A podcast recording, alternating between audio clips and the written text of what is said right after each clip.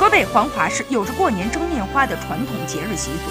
黄骅面花是一种用特制的模子速成加工之后蒸制的面食，历史悠久，造型美观，被列入河北省第三批非物质文化遗产保护名录。春节前夕，当地面花制作工厂加班加点制作面花，供应春节市场。黄骅面花制作技艺流传于黄骅市农村区域，以杨二庄镇最具代表性。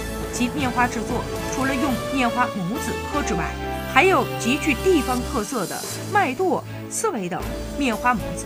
据记载，自明朝起，逢年过节，当地居民就用面花祭拜神灵祖先，祈求来年五谷丰登、幸福吉祥。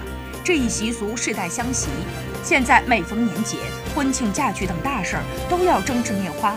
面花逐渐成为了人们走亲访友的必备礼品。